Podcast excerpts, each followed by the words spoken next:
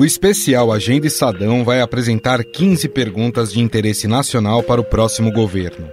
Essas questões serão debatidas e respondidas por especialistas que vão enfatizar quais as necessidades da população dentro de cada tema.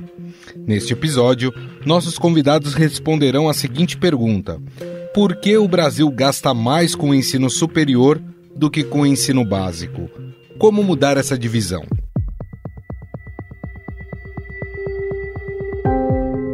Brasil investe apenas um terço do que é recomendado com os seus estudantes da educação básica. Por ano, são cerca de 3,4 mil dólares, quando a média da OCDE chega a 10 mil dólares por aluno. Com a pandemia da Covid-19, muitos desses países direcionaram ainda mais recursos para as escolas nos últimos dois anos de crise sanitária. O orçamento brasileiro ficou na mesma ou até encolheu. O MEC alega que a crise causada pela pandemia vai exigir esforço adicional para melhorar a aplicação dos recursos públicos. Do total de cortes, 1 bilhão e 400 milhões de reais irão atingir as universidades e institutos federais. No ensino superior público, no entanto, a relação é outra. O Brasil investe 14 mil dólares por aluno por ano segundo dados de 2021, um pouco acima da média praticada pelos países desenvolvidos, que é de 13 mil dólares. Especialistas são unânimes em dizer que é preciso colocar mais dinheiro no ensino básico, mas é imprescindível que esses novos recursos sejam investidos em políticas cujas evidências já mostraram melhora da aprendizagem.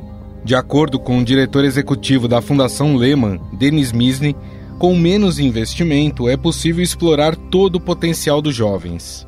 Mas a mola propulsora do crescimento do Brasil não vai ser a reforma trabalhista, nem a reforma tributária. A mola propulsora do crescimento do Brasil é melhorar a qualidade da educação. Porque eu só tenho 6% dos jovens com 18 anos terminando a escola sabendo matemática.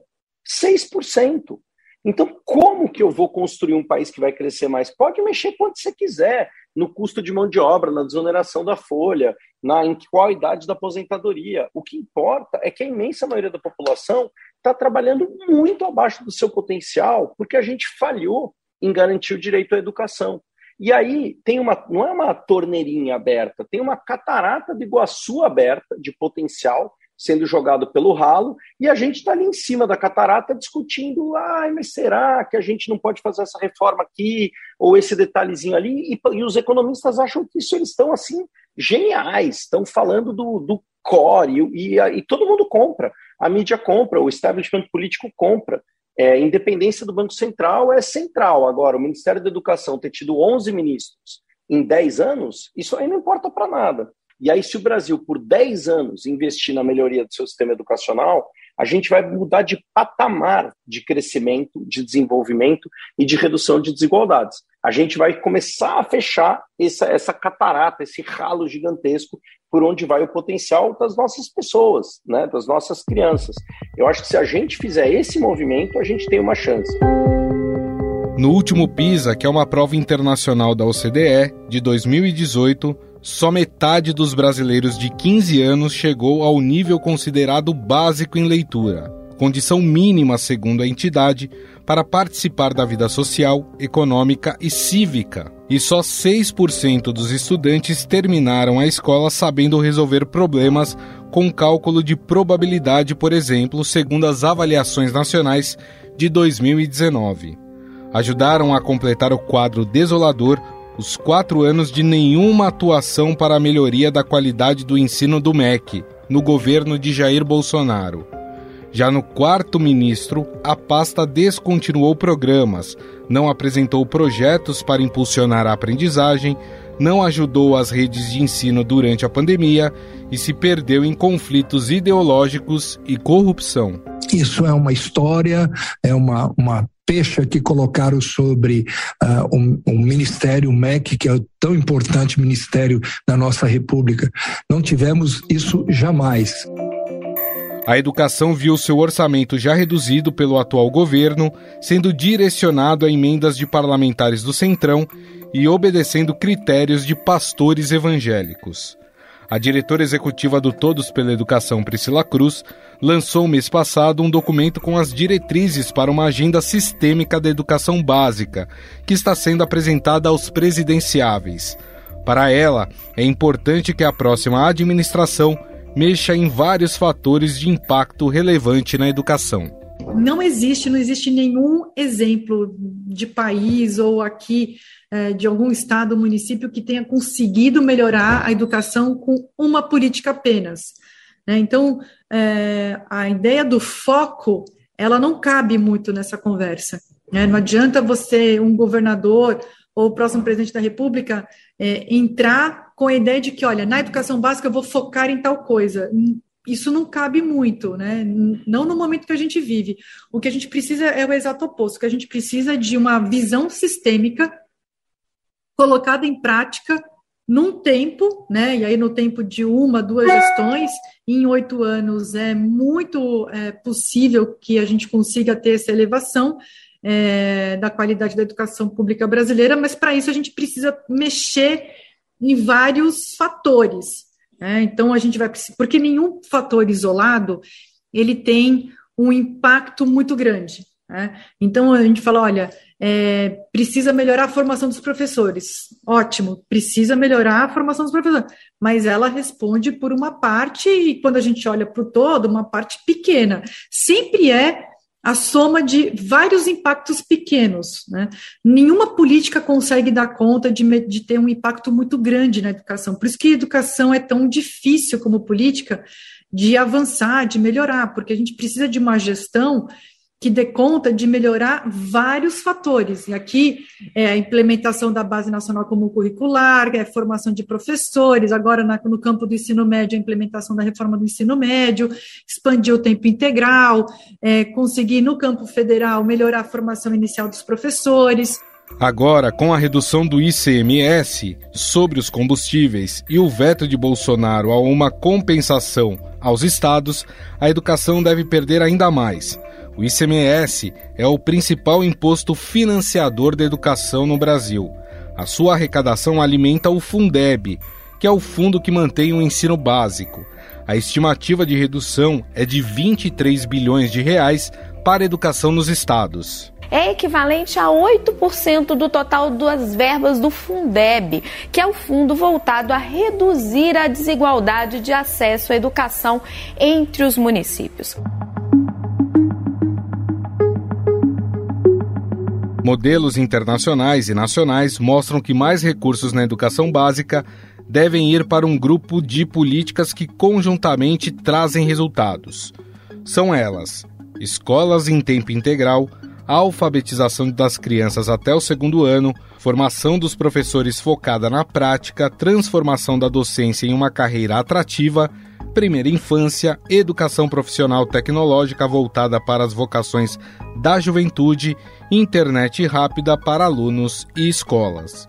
No Brasil, só 20% das escolas de ensino médio têm um formato com mais horas e não apenas as cinco habituais. Países desenvolvidos têm entre 6 e 8 horas diárias. Priscila Cruz, do Todos pela Educação, diz que para ampliar essas escolas de tempo integral é preciso fortalecer a estrutura. A gente sabe que para poder garantir tempo integral é, para esses alunos, é, as escolas precisam ser construídas, reformadas, então esse trabalho Sobral fez. É, Teresina também fez isso, então é, essa, essa, esse é um caminho necessário puxando para o governo federal, né, nesse tema do tempo integral, que não existe possibilidade, Renata, da gente recuperar o prejuízo causado pelo governo federal mais pandemia, né, esse combo uh, horroroso que a gente tem vivido no país, para a gente superar é, isso, a gente vai precisar ter uma, um, um plano de expansão é, do tempo integral. E aí o tempo integral, tanto como o tempo regular integral, mas também com o tempo parcial adicionado com o tempo de recuperação e aos poucos é, aumentando a vaga do tempo integral regular mesmo, né? Então Então, nesse, esse outro modelo, que é a segunda, o segundo caminho, é um caminho que também a gente tem visto em redes, por exemplo, Recife. Né? Recife tem é, feito um trabalho excepcional no campo da recuperação, é, adicionando tempo de exposição à aprendizagem. Então, para além do esforço de ampliar o tempo integral, e Recife, até porque o secretário de Recife é o ex de Pernambuco, com essa experiência do tempo integral, uh, mas o município de Recife, para além de ampliar o tempo integral, também está com um período adicional para recuperação, e aí vem a segunda estratégia, né? Então, tempo integral, a segunda estratégia, a estratégia de recuperação. A discussão sobre novas fontes de recursos para as universidades públicas brasileiras é antiga e reaparece sempre em períodos de crise econômica. Estudos mostram que só transferir parte do que o governo investe em ensino superior para a educação básica não resolveria o problema das escolas e prejudicaria mais ainda a pesquisa brasileira, feita essencialmente nas instituições estaduais e federais. Entre as soluções estão mudanças para que as universidades possam captar recursos privados e cobrança dos alunos. Ambas, no entanto, enfrentam resistência de parte da sociedade. O aluno que não tem condições de pagar, ele faz uma solicitação e uma equipe composta por alunos, professores e assistentes sociais vê a correlação do preço do custo para a, o que ele tem de disponibilidade financeira familiar. Especialistas acreditam que a forma mais justa é a de uma espécie de devolução, cobrada por meio do imposto de renda dos formandos que tiverem altos salários. O modelo funciona bem em países como Austrália e Inglaterra. A mudança no perfil dos universitários após anos de políticas de inclusão ajuda nessa defesa. Hoje, 70% dos alunos de federais têm renda familiar per capita de até 1,5 salário mínimo. No segundo bloco, vamos falar sobre as reformas estruturantes, que são importantes para o nosso país.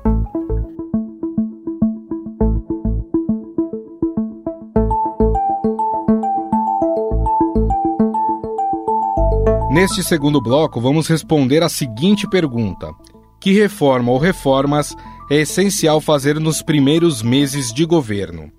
É consenso entre os especialistas que o país não pode mais esperar e desperdiçar a chance de aprovar uma reforma ampla no primeiro ano do próximo governo, quando o ambiente político é mais favorável.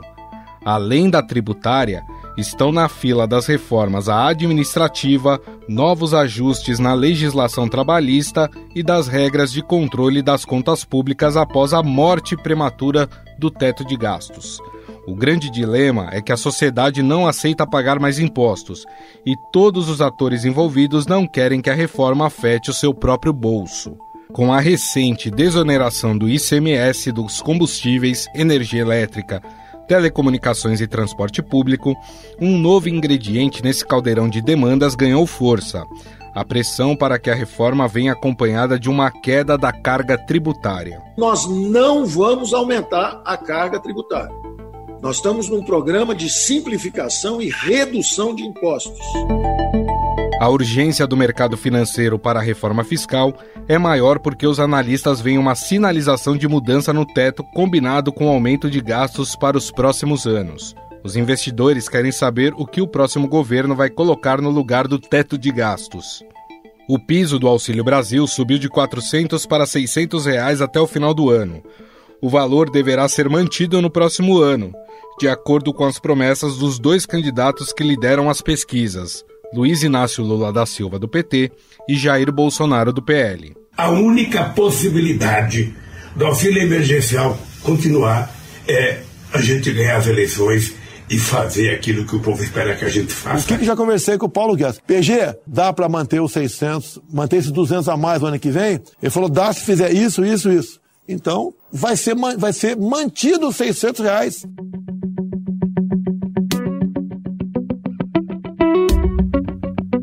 No Brasil, ao contrário de vários outros países da América Latina, como México, Chile e Colômbia, O desafio continua sendo o de mudar a composição do gasto ao invés de simplesmente aumentar a despesa social. Ao longo do governo Bolsonaro, nem as PECs 45 e nem a PEC 110 foram aprovadas. Tampouco os projetos do ministro da Economia Paulo Guedes de reforma tributária fatiada.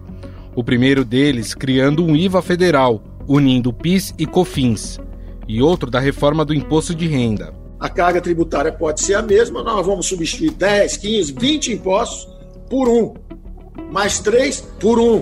Por exemplo, inauguramos substituindo a DORA 2, PIS, COFINS, por um. A prometida desoneração da folha de salários também não aconteceu. A percepção é que a reforma tributária pode ter um caminho semelhante ao da reforma da Previdência.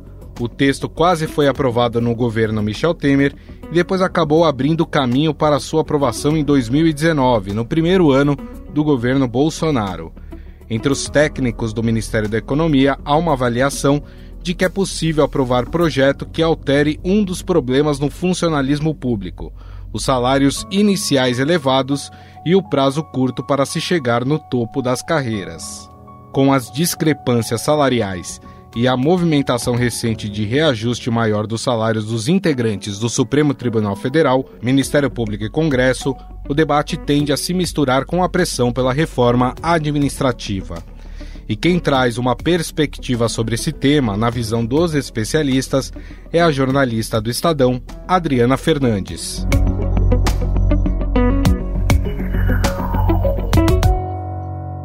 Tudo bem, Adriana? Tudo bem, Gustavo. Olá. Bom, Adriana, você ouviu uma série de especialistas, gente que já fez parte é, do antigo Ministério da Fazenda, hoje Ministério da Economia, em relação às reformas e esse problema, entre aspas, que o próximo presidente vai ter que enfrentar.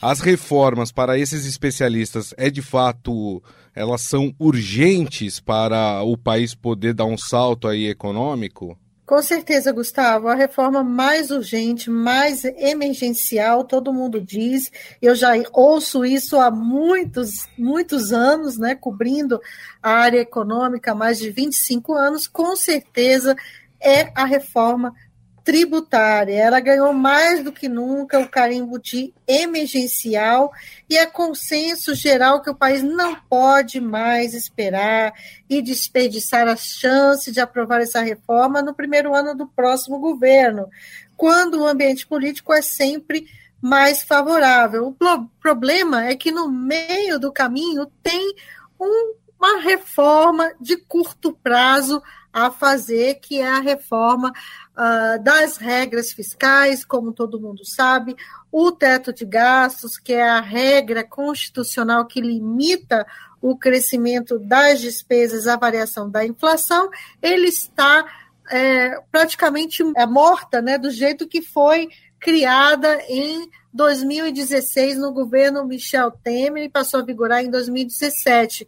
E há um embaraço político de curto prazo, que é garantir o auxílio emergencial de 400 para 600 reais, que vale até o final deste ano, 31 de dezembro, mas para 2023 não há espaço no orçamento dentro dessa regra. E acontece que todos os candidatos estão prevendo um aumento de gastos com o auxílio, ou seja, a manutenção do auxílio. Então, é preciso dar uma sinalização de, de que ah, o teto será substituído por uma nova, uma nova regra fiscal. Isso deve consumir o debate, não só no início do próximo governo, mas também já ah, no final deste ano, quando o Congresso Nacional, o velho Congresso, né, é, que nem todos vão ser ah, reeleitos, né, vai ter que discutir o orçamento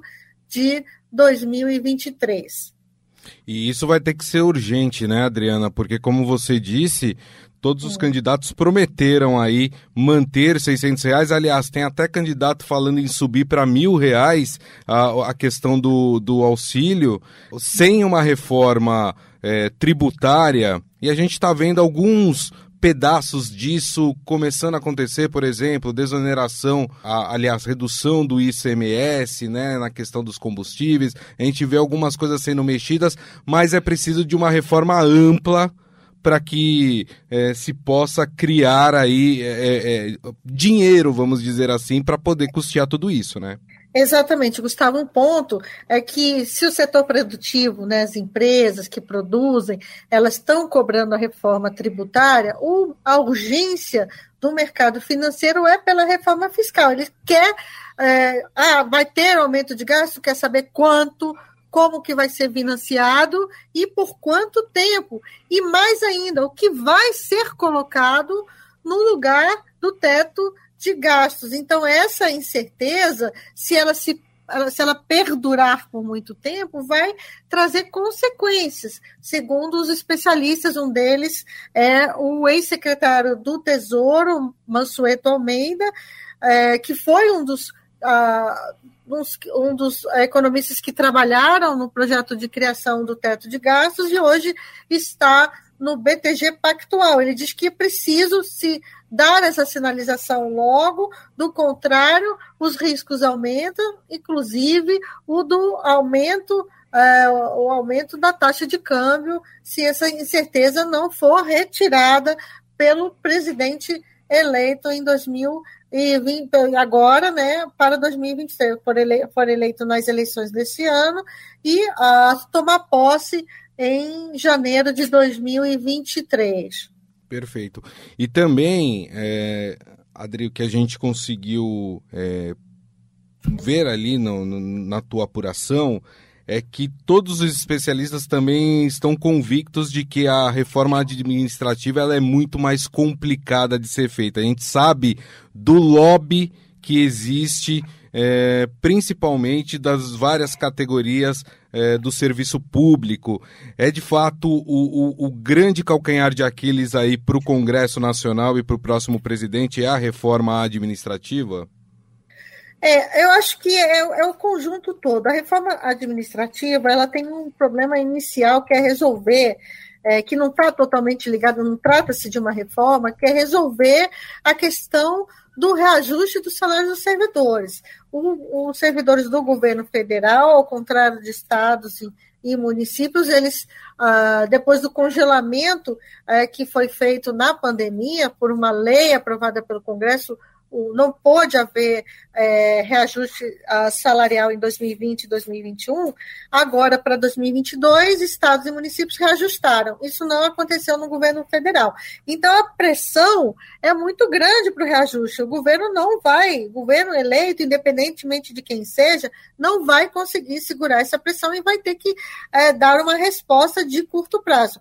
E a reforma administrativa, ela vem uh, sendo discutida como uma reforma mais, muito, muito menos de uh, economia é, é, de controle de gastos, mas uma reforma estruturante uh, de mudança né, no serviço, no chamado RH, do serviço público, que tem muitas distorções, é, servidores ganham com estabilidade, ganhando salários muito maiores do que a iniciativa privada e outras distorções também de a, a, a, mérito para você subir na carreira. Um dos problemas é que a, o, o, em áreas muito de carreiras de Estado, chamadas carreiras de, de Estado, de elite, o, o, quem passa no concurso público já, já consegue um salário muito mais alto e o tempo até o topo da carreira muito curto. Então, rapidamente ele atinge o, o,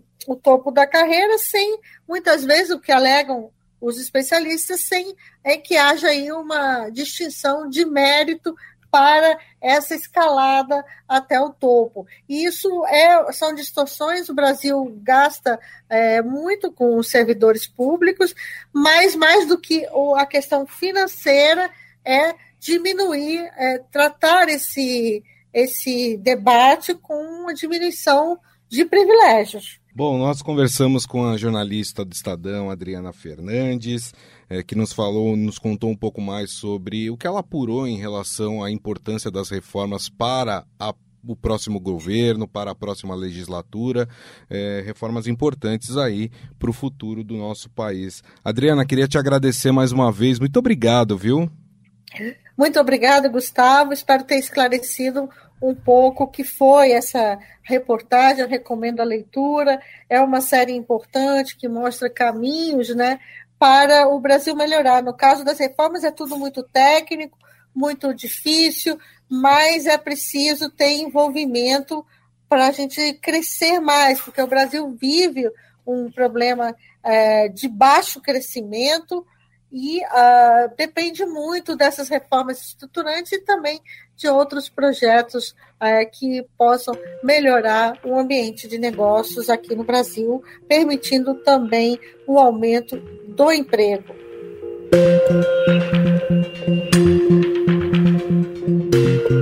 Eu sou Gustavo Lopes e esse é mais um podcast Agenda Estadão. O roteiro, produção e edição são minhas, as reportagens são da equipe de política do Estadão e a montagem é de Carlos Amaral. Um abraço a todos.